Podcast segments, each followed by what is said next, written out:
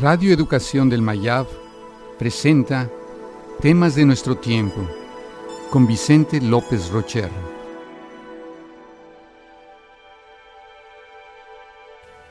La persona. Seres humanos y personas humanas no son sinónimos, aunque los tratemos como si fueran.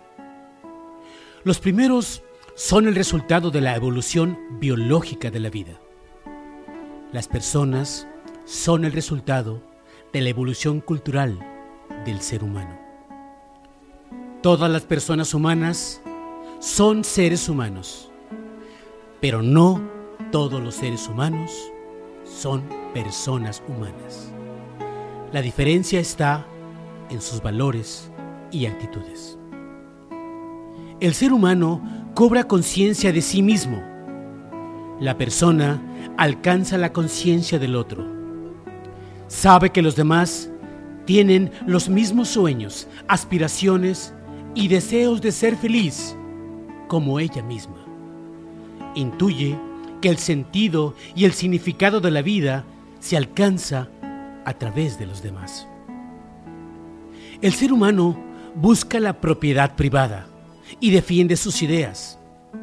La persona, la integración y defiende el consenso.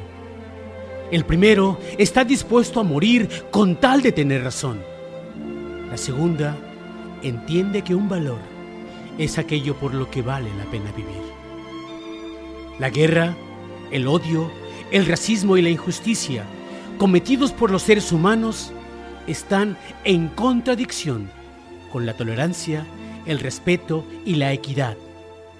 La fuerza que impulsa a ambos los lleva por caminos distintos.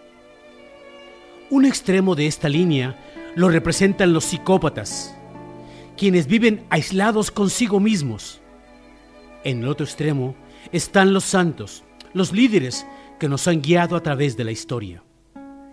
La buena noticia es que la mayoría de nosotros está en transición de convertirse en personas humanas.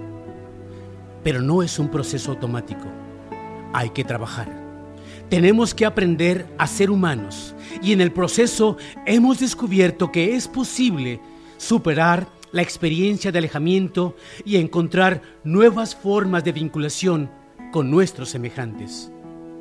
Así, no se trata de vivir, sino de convivir, no de existir, sino de coexistir. Estamos inmersos en un mundo con los demás Quizás, finalmente, podamos amar al prójimo como a nosotros mismos y entender que la diferencia entre estos dos conceptos puede ayudarnos a imaginar y diseñar un mejor futuro para toda la humanidad.